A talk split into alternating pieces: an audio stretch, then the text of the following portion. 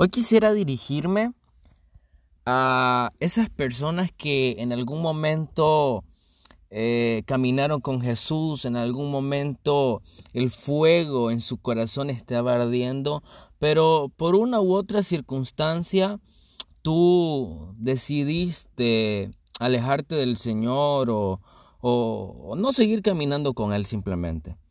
Y te quiero, quiero hablar bajo una historia que está en escrituras. No sé si recuerdas la historia de cuando los, cuando los discípulos estaban en una barca y Jesús estaba orando mientras ellos estaban en la barca esperándolo y hubo un momento donde la barca se fue hacia un poco al fondo del mar y comenzó a haber una tormenta muy fuerte. Dicen de que las olas eran contrarias a la barca. Y entonces luego Jesús se le aparece a sus discípulos y los discípulos se asustan porque Dicen, o sea, a ellos les pareció que era un fantasma. Entonces Jesús les dice, hey, tranquilo, soy yo, soy su maestro. Y, y es aquí donde viene el énfasis.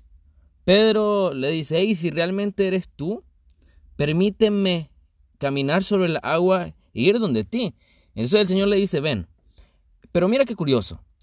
Pedro, cuando miraba a Jesús, mientras él miraba a Jesús, él caminó sobre las aguas porque él tenía puesta su mirada en Jesús. Pero cuando comenzó a mirar el viento, las olas, eh, quizá volteó a ver la barca hacia atrás y miró que estaba tambaleándose, entonces él comenzó a hundirse. Y mira qué curioso, él se comenzó a hundir cuando quitó la mirada de Jesús. Y, cuando, mientras él tenía la mirada en Jesús, él podía, o sea, la Biblia relata de que hubo una parte que él caminó, pero cuando él quita su mirada del que es importante, entonces comenzó a hundirse.